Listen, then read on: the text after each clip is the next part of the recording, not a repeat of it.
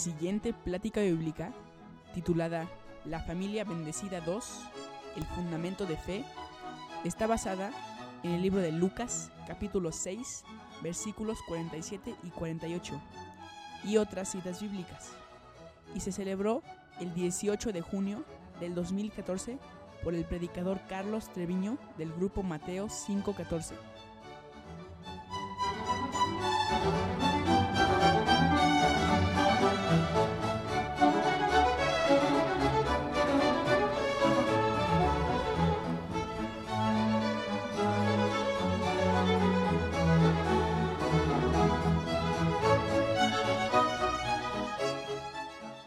La familia bendecida y el título pues es la familia bendecida 2 porque la semana pasada empezamos con estos estudios de la familia bendecida y el título de este estudio es El fundamento de fe.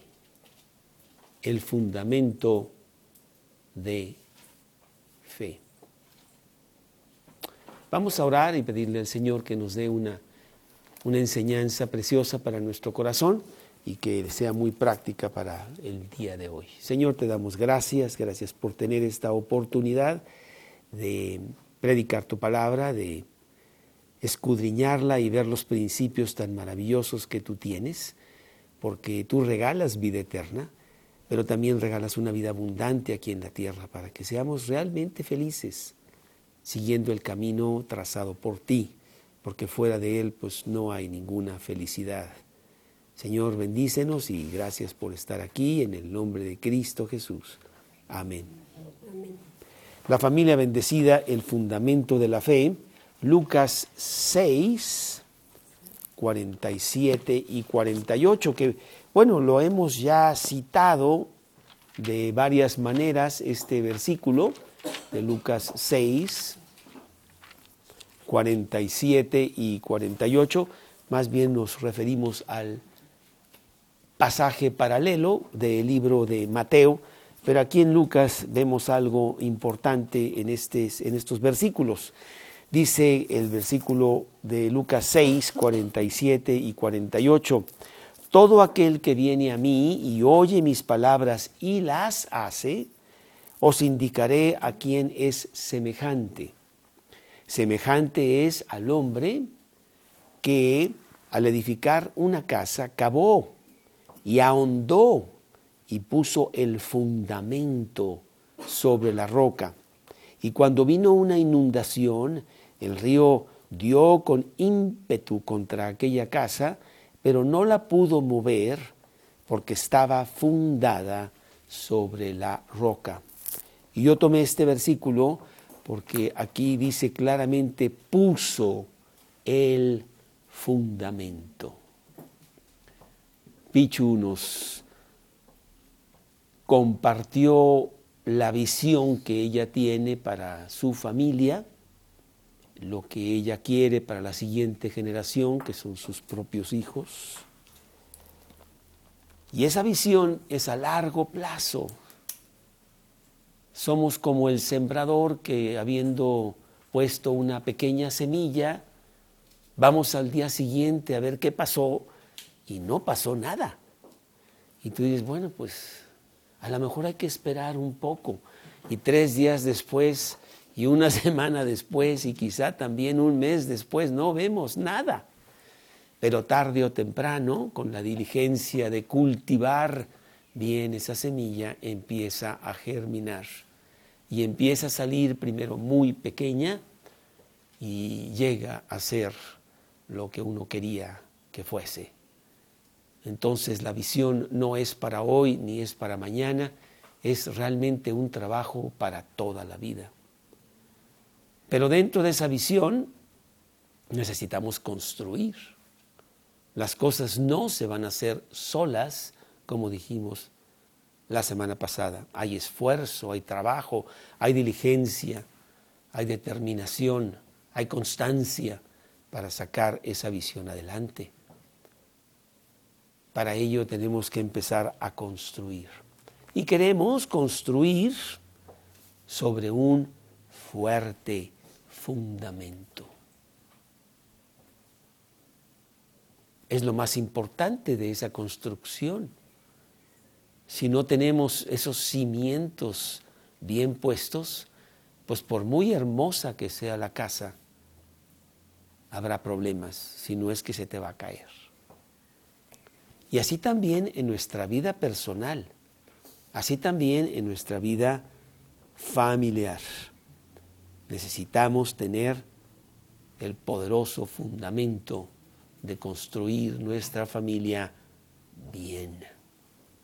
Cuánti más que las tormentas de una cultura pagana han estado ya azotando fuertemente nuestra familia.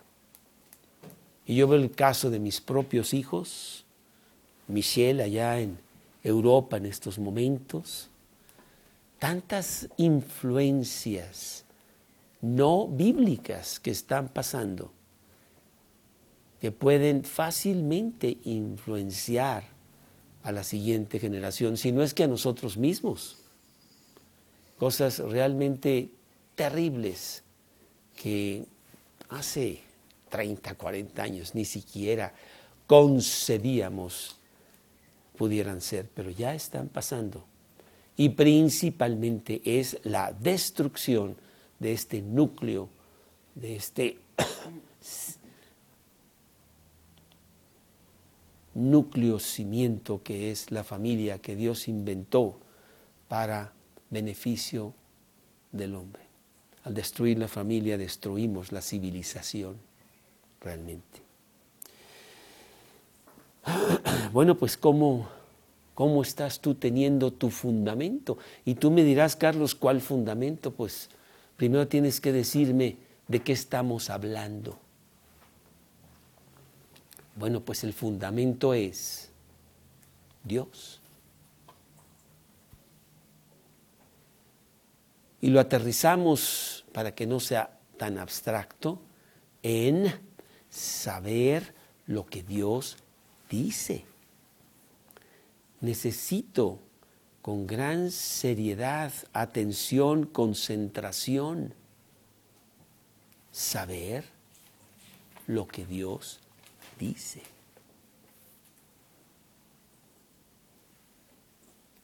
¿Cómo puedo yo saber lo que Dios dice?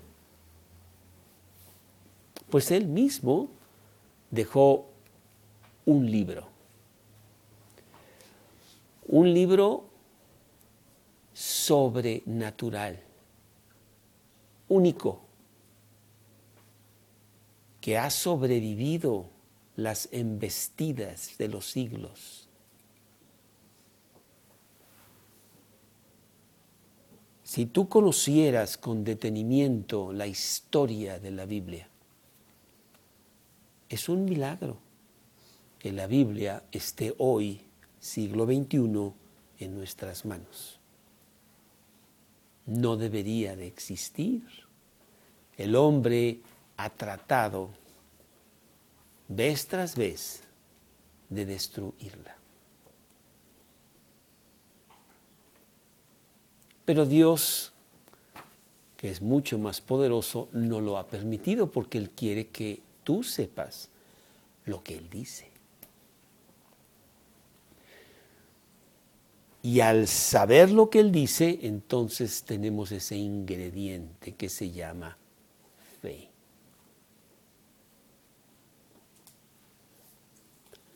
Romanos 10, 17. Romanos 10, 17.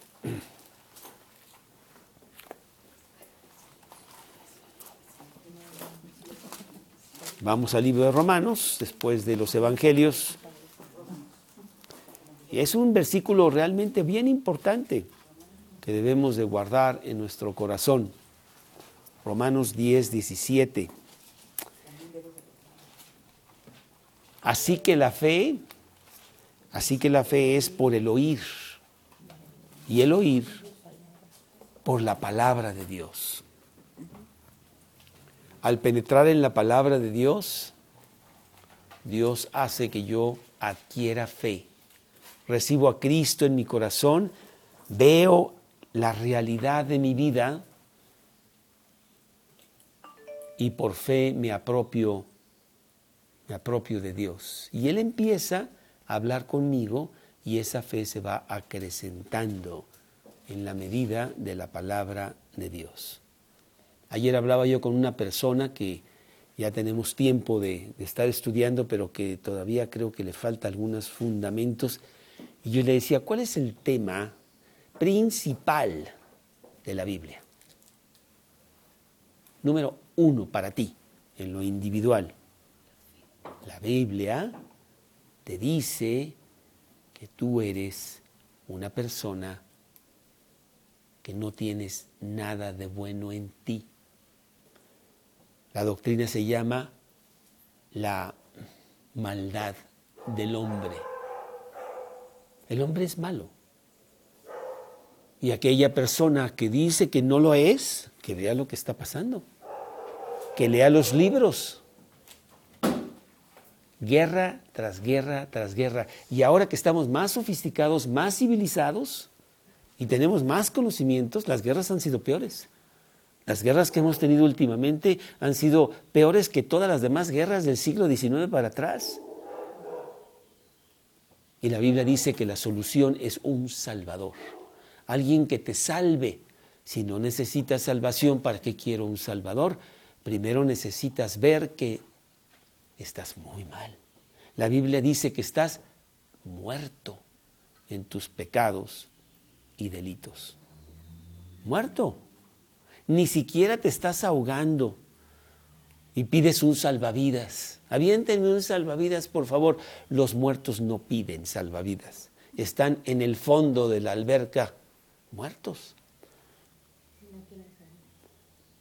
Y Dios es el que se mete a la alberca y nos saca de la alberca y nos resucita.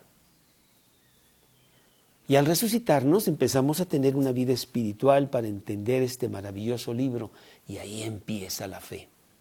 Y nos agarramos de ella.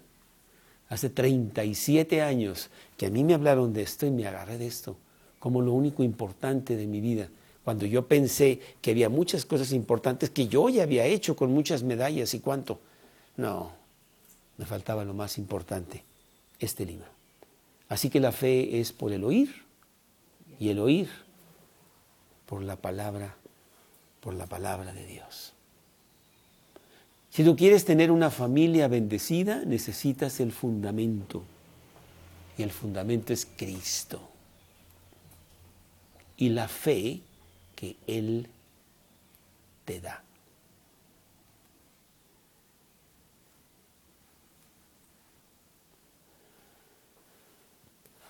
Necesito conocer su palabra. Necesito aceptar su palabra. Necesito confiar en su palabra. Necesito obedecer su palabra. Este libro viene a ser el tesoro más precioso de mi vida, más precioso que la niña de mis ojos. Con él tengo todo, sin él no tengo nada. Y ahí empieza el fundamento de una familia bendecida.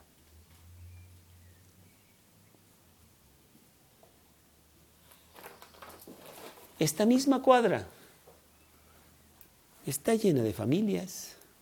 ¿Qué estará pasando ahí adentro? ¿Qué tan bendecidas están siendo esas familias? Y bueno, la verdad es que conocemos la respuesta. Puros problemas, muchos ya sin solución, de muchos años de, de agresión y de odios y de pleitos y de tantas cosas. Y eso no queremos para nuestra vida.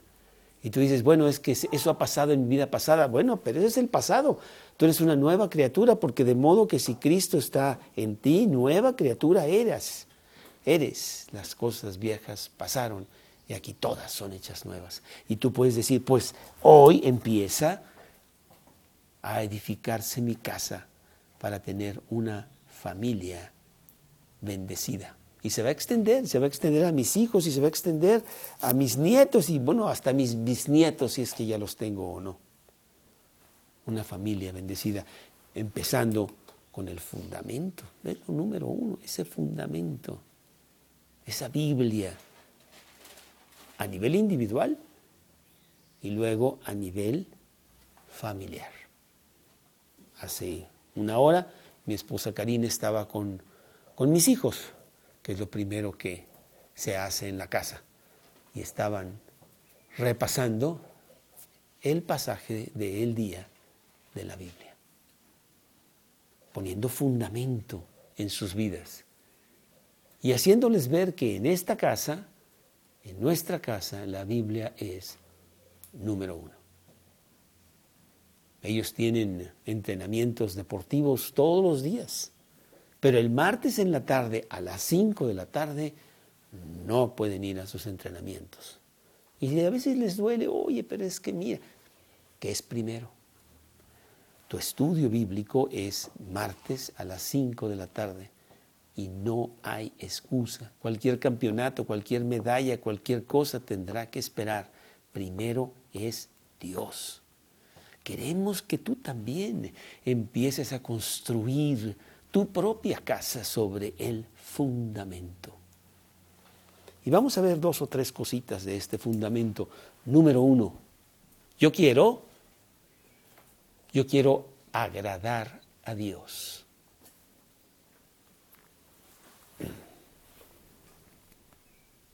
Yo quiero agradar a Dios. Hebreos 11.6. Hebreos 11. 11.6.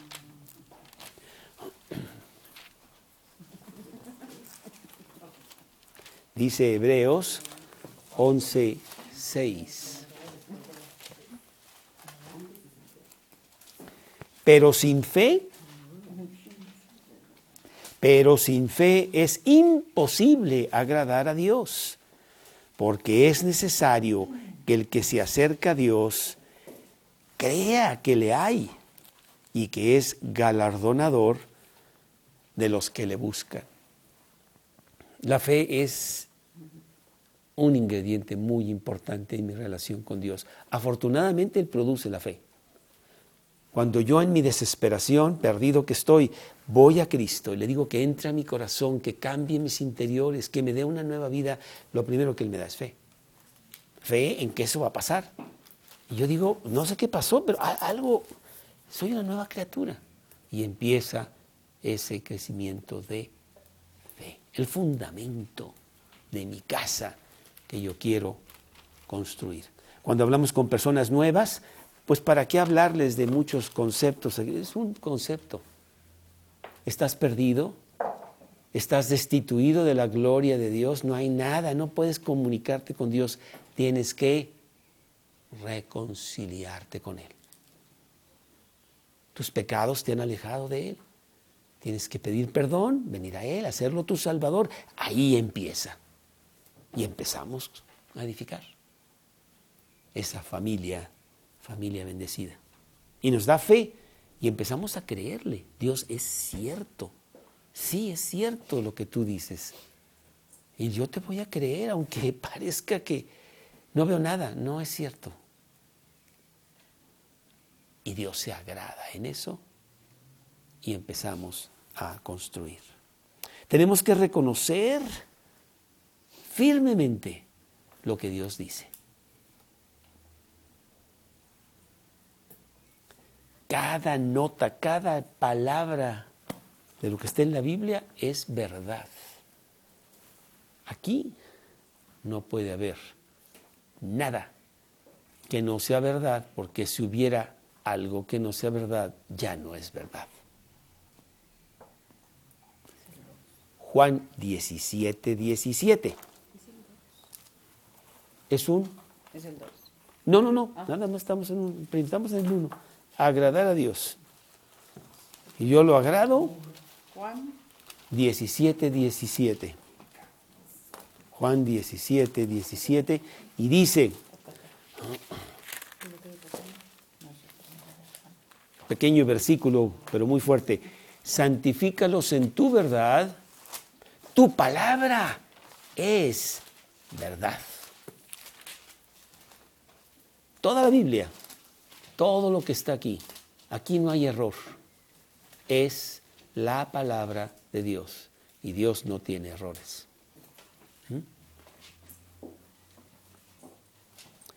Aunque a veces no la entendamos, aunque a veces no nos la podamos explicar, aunque a veces no estemos de acuerdo con ella. Yo traigo aquí todo un casete, muchos años de filosofía del mundo. Van contra la Biblia. Y entonces me es fácil decir, no, yo no estoy de acuerdo. Realmente, yo creo que Dios está un poquito anticuado. Yo creo que Dios se equivocó aquí. No, el que estoy mal soy yo. Necesito limpiar todo aquello y reprogramar. Lo haces con las computadoras, mejor la limpias y dices, no, hombre, tiene muchos. Borra todo. Vamos a empezar otra vez desde cero. Así hacemos también con nuestra mente. Aunque se oponga a lo que está pasando hoy, oye, qué anticuada eres. No vives los, el nuevo mundo que tenemos. No, Dios no es anticuado, es más moderno, mucho más moderno que tú. Si tú quieres edificar una familia bendecida que glorifique a Dios, la Biblia y lo que dice Dios es número uno. Salmos 119, 125. Salmos 119, 125. 125. Salmos 119, 125. Dice, tu siervo soy yo, dame entendimiento para conocer tus, tus testimonios.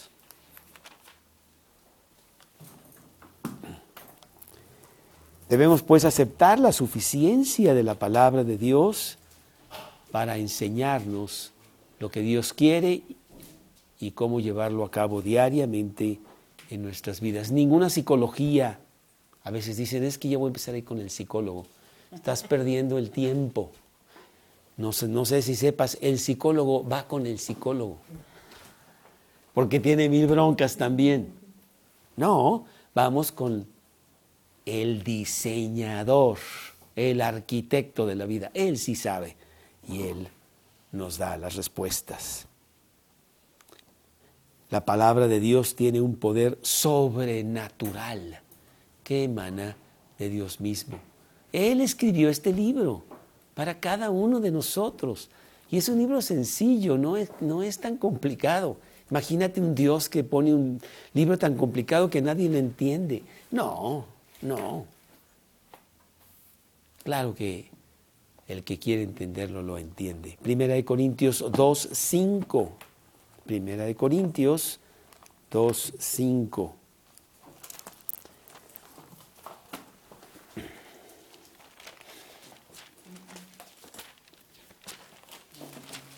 Primera de Corintios 2.5 dice, para que vuestra fe, estamos hablando de ese fundamento que queremos poner para tener una familia bendecida, para que vuestra fe no esté fundada en la sabiduría de los hombres, sino en el poder, en el poder de Dios.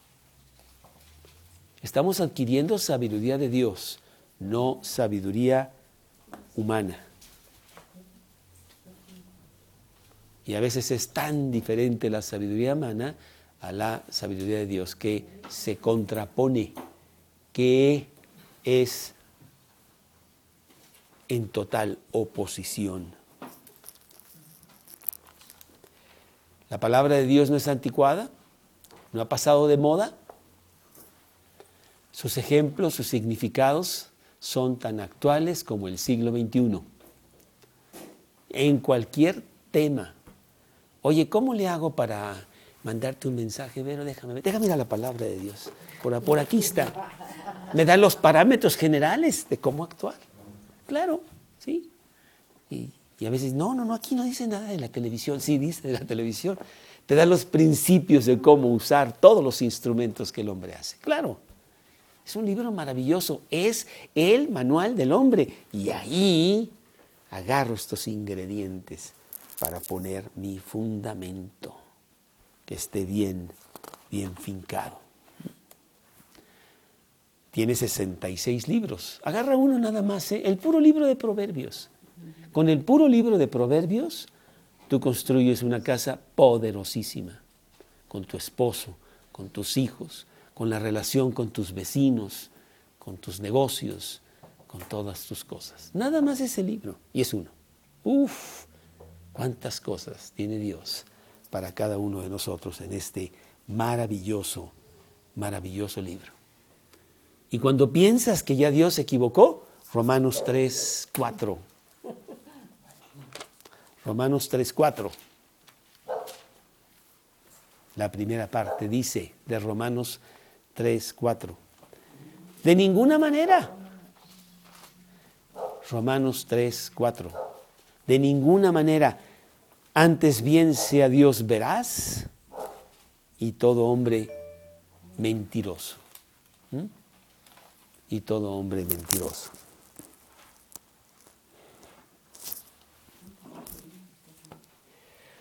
Cuando piensas que Dios se equivocó, pues piénsalo bien, creo que el que te equivocaste eres tú. No, no es así. Hebreos 4:12, un versículo que muchos tenemos memorizados. Hebreos, Hebreos 4, 4:12. Después está en, en, el Nuevo Testamento, muy atrás en la Biblia, por allá, ándale. Después de las Tes, el libro de Hebreos capítulo 4, versículo 12. Porque la palabra de Dios es viva y eficaz.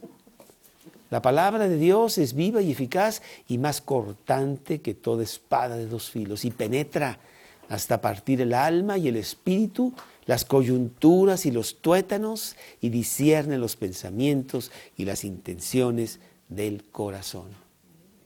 Es el único libro que hace eso, ¿eh? Se va hasta mero adentro. Ahí corta y hace cirugía completa. Entonces, lo único que tenemos que hacer es muy sencillo. Ir a su libro, creer en él, estudiarlo, y aplicarlo para nuestra vida diaria. Esa es la fórmula, está sencilla, está sencilla. Obedecer lo que Él, lo que Él dice. Primera de Samuel 3.10. Primera de Samuel 3.10.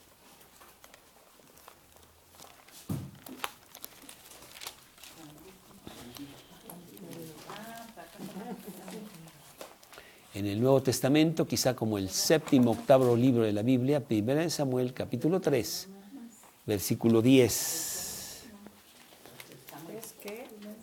3.10 dice, y vino Jehová y se paró, y llamó como las otras veces, Samuel, Samuel. Entonces Samuel dijo, habla, porque tu siervo, tu siervo oye. Y yo, bueno, aquí qué bueno que Jesús dice, dice aquí en este versículo que Él habla varias veces. A veces necesitamos varias veces hasta que decimos, sí, sí, sí, ok, ok, ya te voy a escuchar, ya te voy a escuchar. Dime, dime, dime. Está bien, está bien. ¿No? Y a Samuel le fue muy bien en la vida, ¿eh?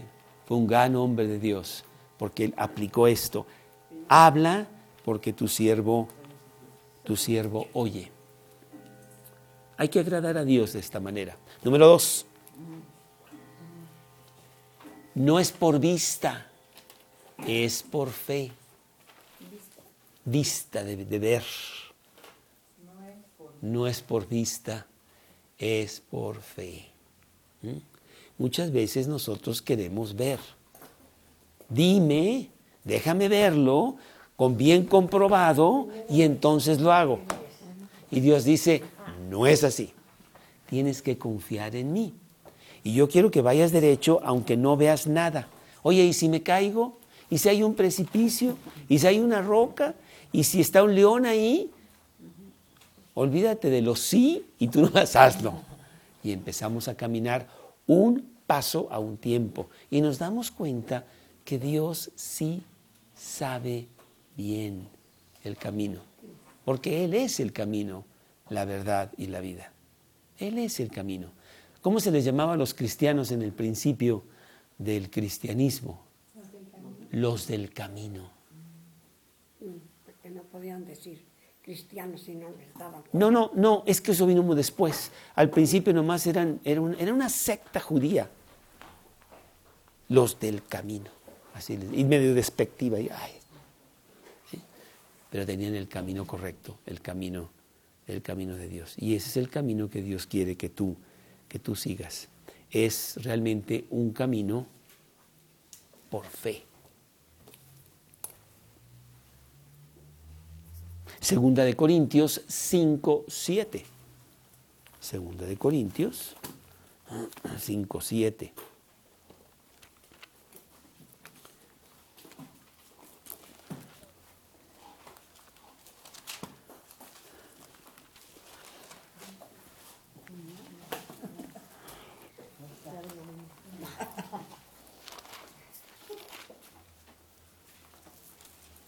Dice la palabra de Dios en 2 de, Corintios 5:7, porque por fe andamos, no por vista. Todos los cristianos tenemos esto. Caminamos por fe, muchas veces a ciegas. ¿eh? Si Dios lo dice, lo voy a hacer. Es suicidio, no lo hagas. No, yo voy a hacer lo que Dios dice. Y cuán es nuestra sorpresa más adelante que, oye, sí si salió, es que Dios, pues es que Él sí sabe. Él conoce el futuro, Él conoce el camino. ¿Ah? Dicen que no hay camino por andar, o que no hay camino, cada, ¿no? ¿cómo va la canción esa? Totalmente Se mal. hace camino al andar. No, señor, es muy mal, totalmente erróneo. Camino ya está, lo hizo Jesús y lo único que tenemos que hacer es seguir sus pisadas. Es más, el versículo está ahí en 2 de Pedro 2.4, seguir sus, 2.24, seguir sus pisadas. Está muy sencillo, ni siquiera necesito machete para ir ahí cortando. Alguien me regaló unos piecitos. ¿Sí? Sí. Supone que son los pies de Jesús para que Para que nomás camines, es como, sí, así es. Es por, por fe. Hebreos 11.1. Hebreos 11.1. Es pues la fe, la certeza de lo que se espera, la convicción de lo que no se ve. Ah, qué tremendo versículo, qué fuerte, ¿eh? Palabras tan fuertes. La convicción de lo que no se ve. Tengo la absoluta certeza. Oye, ¿no estás viendo nada? No sé. Soy como el piloto de Aeroméxico. Nomás traigo ahí mi radar y no veo nada. Está la noche terrible. Pero no me voy a enfrentar contra un edificio para nada. Porque tengo el piloto adecuado. Y ese se llama Dios. Y mi fe en Él es absoluta. Qué curioso que nos subimos a un avión por fe. Ni conocemos al piloto. Oye, ¿sabrá, ¿sabrá manejar la cosa esta? No sé. Oye, ve, y piden los papeles a ver si... ¿Eh? No, lo hacemos, ¿verdad? Y sin embargo, en las cosas de Dios, pues a veces dudamos y no tenemos fe. ¿Qué nos pasa? Es el fundamento que necesito para mi familia bendecida. La fe actúa en lo que no se ve. La fe actúa en lo que no se ve.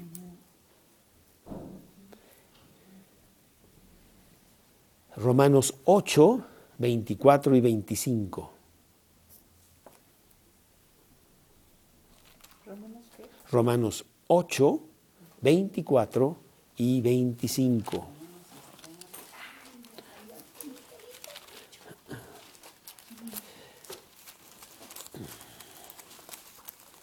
Y dice Romanos 8, 24 y 25. Porque en esperanza fuimos salvos.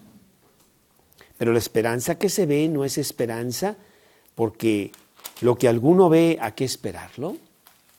Pero si esperamos lo que no vemos, con paciencia lo aguardamos. Si camináramos por vista nada más, muy pronto nos vamos a desilusionar. Pero si caminamos por fe, siempre estamos con esa anticipada esperanza de que pronto vamos a ver aquello que Dios prometió. Y Dios no es hombre, y Dios no es hombre para no cumplir sus promesas. ¿Mm? Es solamente un acto de voluntad. Le voy a creer a Dios. Yo voy a edificarme en fe. Pase lo que pase, no me importa lo que esté pasando en mi vida hoy.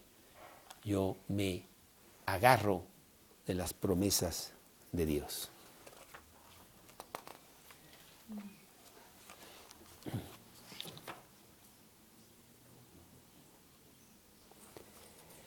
Y número tres, coraje. Es una palabra fuerte. En un mundo pusilánime, débil, cobarde, que no se atreve a ser diferente. Josué 1, 8 y 9, que el 9 es el que me gusta a mí también mucho. Josué 1, 8 y 9.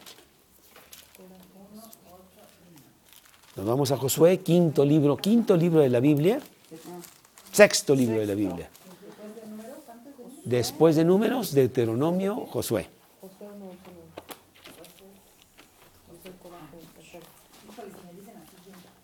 Eso. Josué. Josué 1, 8 y 9. Nunca, nunca se apartará de tu boca este libro de la ley, sino que de día y de noche meditarás en él, para que hagas y guardes conforme a todo lo que en él está escrito, porque entonces harás prosperar tu camino y todo te saldrá bien. Un versículo muy bonito. Pero mira el 9 mira que te mando, que te esfuerces y seas valiente. No temas ni desmayes, porque Jehová tu Dios estará contigo en donde quiera que vayas. ¿Por qué dice eso Dios? Porque dice, mira que te guardo, que seas valiente. Porque los que no somos valientes somos nosotros. Porque es muy fácil que yo sea amedrentado, que yo sea intimidado, que el mundo me diga, Tú eres de esos que hay que Dios y que quién sabe qué y que andas ahí con tu Biblia. Oye, ¿qué? ya cambia, eso es de hace 500 años. Y ni siquiera te la aprendes y lees y lees la Biblia. Y nosotros tenemos la valentía de decir, aunque solo, yo camino en sentido contrario.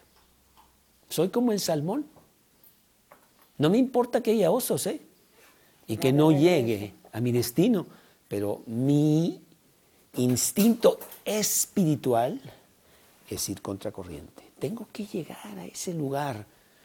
El Dios puso en el salmón eso, ¿verdad? Y ahí va el salmón, a llegar a aquel lugar donde nació, después de años de estar en mar abierto. Y tiene un coraje, y tiene una voluntad, y tiene un valor, una determinación que frecuentemente le cuesta la vida las mariposas. Bueno, Dios pone en la naturaleza todo esto para que entendamos que eso es lo que nosotros necesitamos. Como soldado de Cristo, yo tengo grandes enemigos y no me importa. Y a veces estás solo, ¿eh? A veces estás completamente solo y tú dices, no hay nadie aquí. Todos están allá con el mundo. Voy contra Brasil y nada más soy uno. Y gano. Tremendo. Quiero que no temas, esfuérzate, ten coraje para Dios. Coraje de ir contra mi propio egoísmo. Eso toma mucha fuerza. ¿eh? Coraje para edificar tu matrimonio en lugar de correr, porque ya estás, ya estás harto de tantos problemas. Coraje, ustedes en el caso de ser mujeres, el coraje de someterte a tu marido. Eso toma mucha fuerza. ¿Sí? Sí. Eso, eso lo produce Dios. Es un arma tremenda, ¿eh? La Biblia dice que no hay mayor, mayor arma que el amor, ¿eh? No hay. No hay nada más que el amor, es el único que te va a venir para someter. Con eso destruyes al más grande enemigo.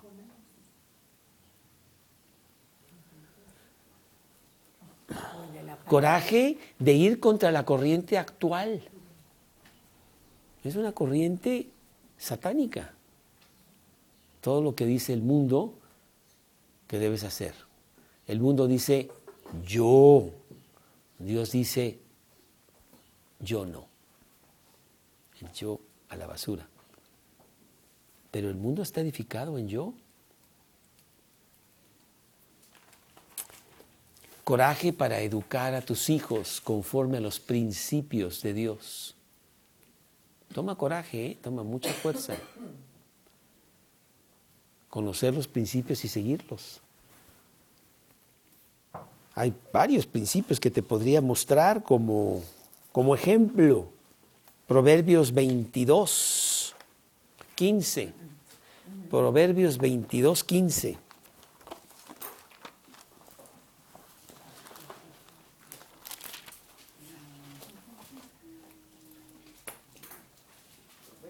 Proverbios 22, 15.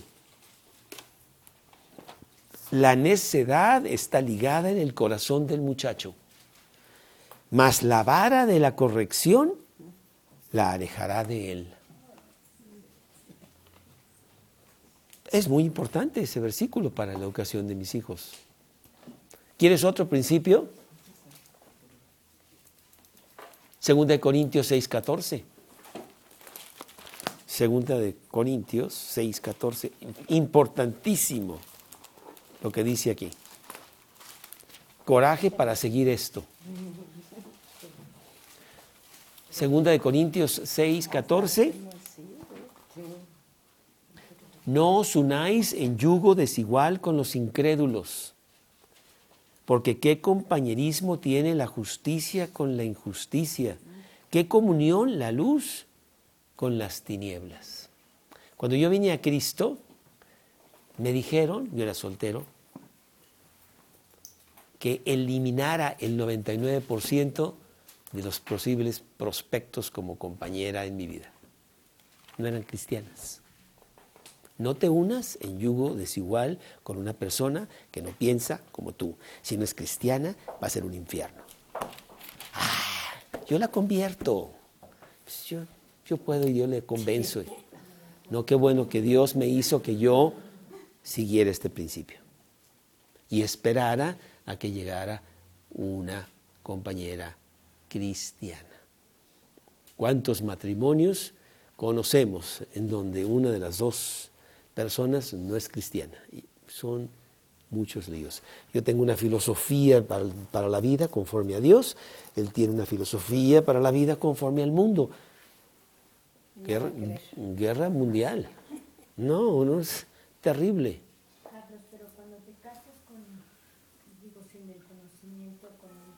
Cuando tú te casas, cuando tú...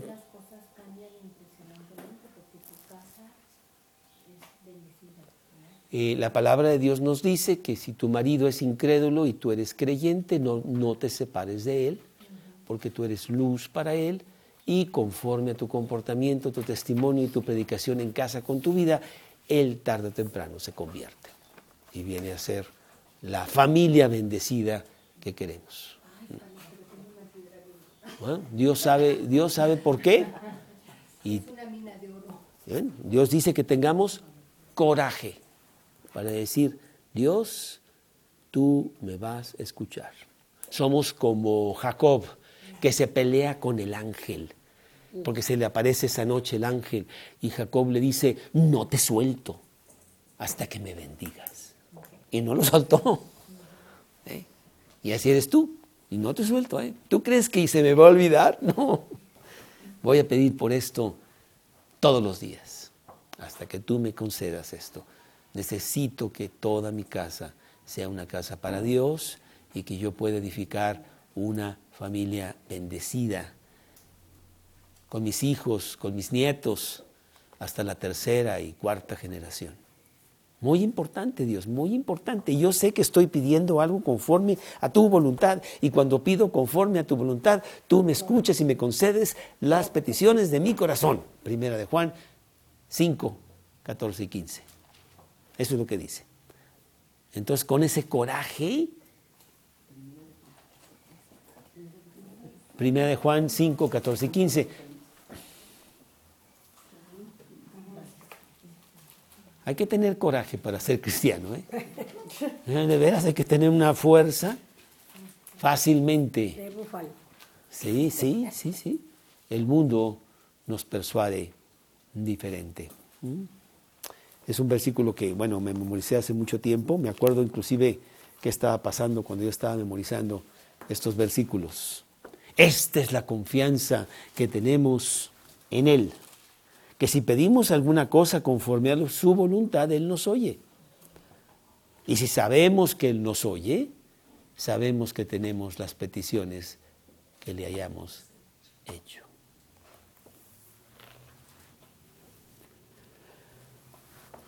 Bueno, y por último, una palabrita más que si es muy fuerte, muy fuerte, es poder. Poder. Poder de Dios. Porque bueno, muchas veces tenemos mucho valor, tenemos mucha fuerza, porque sé que tengo ese poder para vencer. Entonces, échamelo, échamelo, échame dos. No hay problema. ¿ah? Pero aquí tenemos el poder de Dios. El mundo no puede con Dios. Dice el versículo primera de Juan 4:4, mayor es el que está en vosotros que el que está en el mundo. Primera de Juan 4:4. Dios es poderosísimo, el mundo no puede con él. Con todo lo deslumbrante que es el mundo. Ni podrá. Ni podrá. ¿Mm? Ni podrá. ¿Cuánto esfuerzo se ha llevado a cabo para convencernos de que Dios está muerto? Dios no, Dios no existe, ese es un cuento del hombre. Por favor. Pero pasan los siglos y pasarán, ¿eh? Mateo 24, 35. Mateo 24, 35. Mateo 24, 35.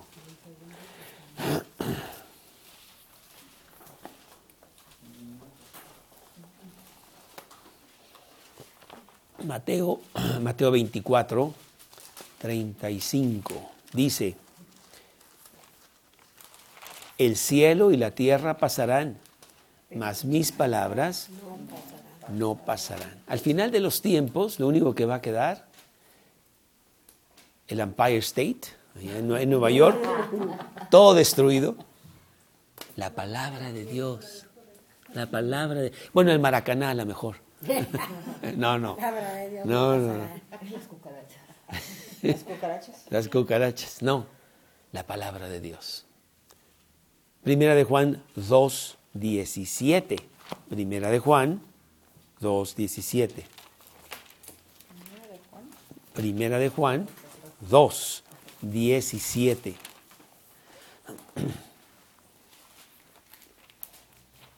Primera de Juan 2, 17 y el mundo pasa y sus deseos, pero el que hace la voluntad de Dios permanece para siempre. El mundo pasa, ¿eh? Primera de Juan 2, 17.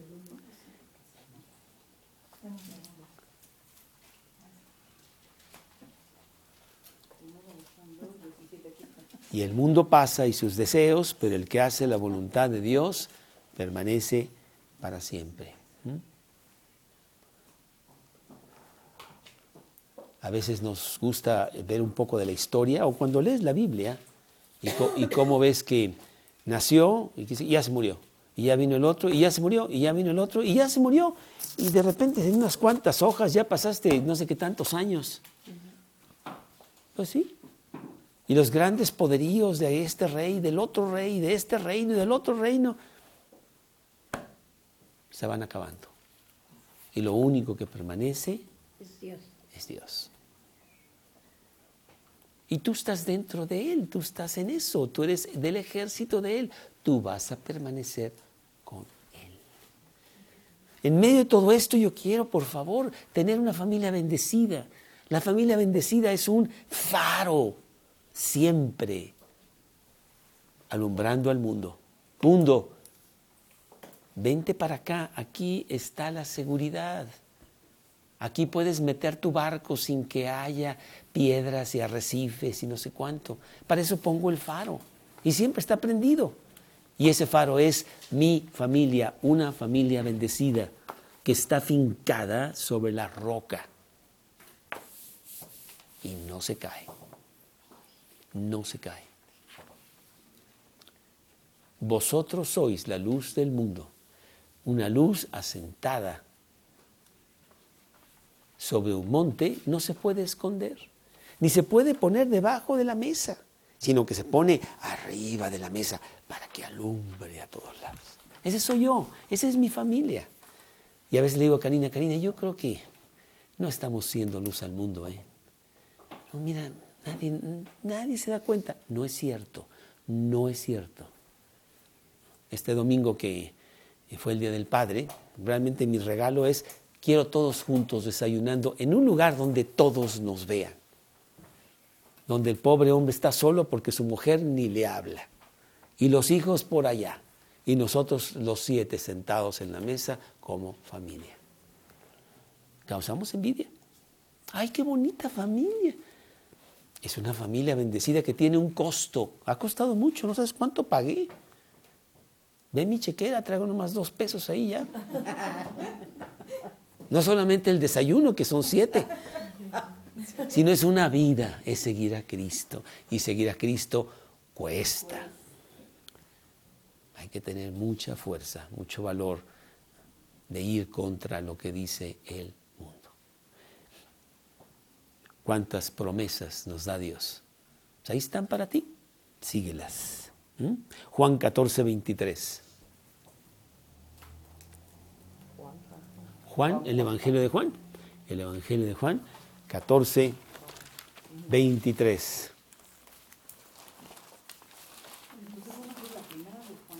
Bueno, sí, una es Juan y otras son las cartas de Juan. Juan, Juan 14, Ignorancia la mía, ¿verdad? Juan 14, Más porque lo digo en voz alta y ustedes no. Juan, qué bonito versículo. Respondió Jesús y le dijo, el que me ama, mi palabra guardará. Así, así- así de sencillo, ¿eh? Hay que guardar la palabra de Dios si realmente decimos que somos cristianos. Pues en esta era de computadoras, de celulares, de gran tecnología, tenemos la palabra profética más segura, a la cual hacéis bien en estar atentos como una antorcha en lugar oscuro que alumbra hasta que el lucero de la mañana salga en vuestros corazones. Primera de Pedro 1.19. Tenemos la palabra más segura.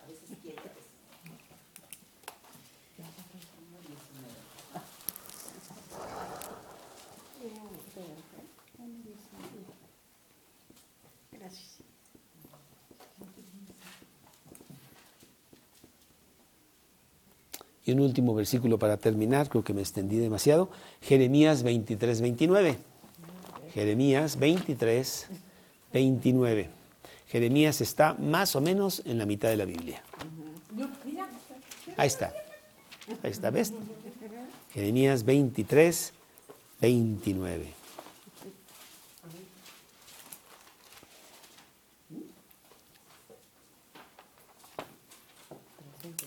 Dice Jeremías 23, 29, ¿no es mi palabra como fuego, dice Jehová, y como martillo que quebranta la piedra? La palabra de Dios realmente hace maravillas. Es el fundamento de nuestra fe para edificar una familia bendecida. Que Dios te dé toda la fuerza, todo el poder para que tengas esa meta. Esa meta hoy, esa sí es de hoy, es de mañana. Hoy voy a hacer esto, a edificar mi fe. Y, vamos a ver esto de lo último del, del, poder, que ya lo habíamos leído, que es la primera de Corintios 2.5. Primera de Corintios 2.5.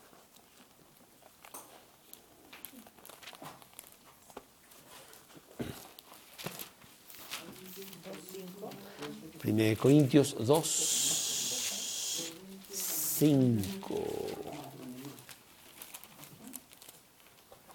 Para que vuestra fe no esté fundada en la sabiduría de los hombres, sino en el poder de Dios.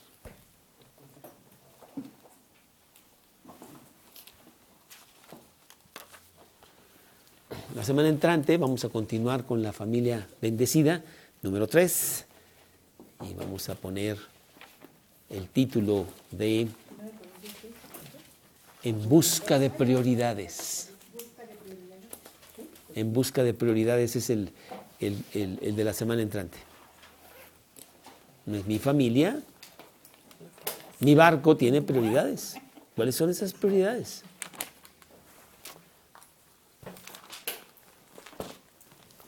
Señor, te damos muchas gracias por darnos tus enseñanzas tan maravillosas, tan preciosas para nuestra vida personal, para nuestra vida familiar, que tanto, tanto es necesaria en estos días para alumbrar a un mundo que está totalmente perdido. Que seamos nosotros, Señor, esas luciérnagas que alumbremos allá afuera. Te pedimos, Señor, por las oportunidades que nos des para decirle a otras personas por qué tenemos lo que tenemos y cómo conseguirlo. Es muy sencillo. Se llama venir a Cristo y seguirlo a Él. Te lo pedimos en el nombre de Cristo Jesús.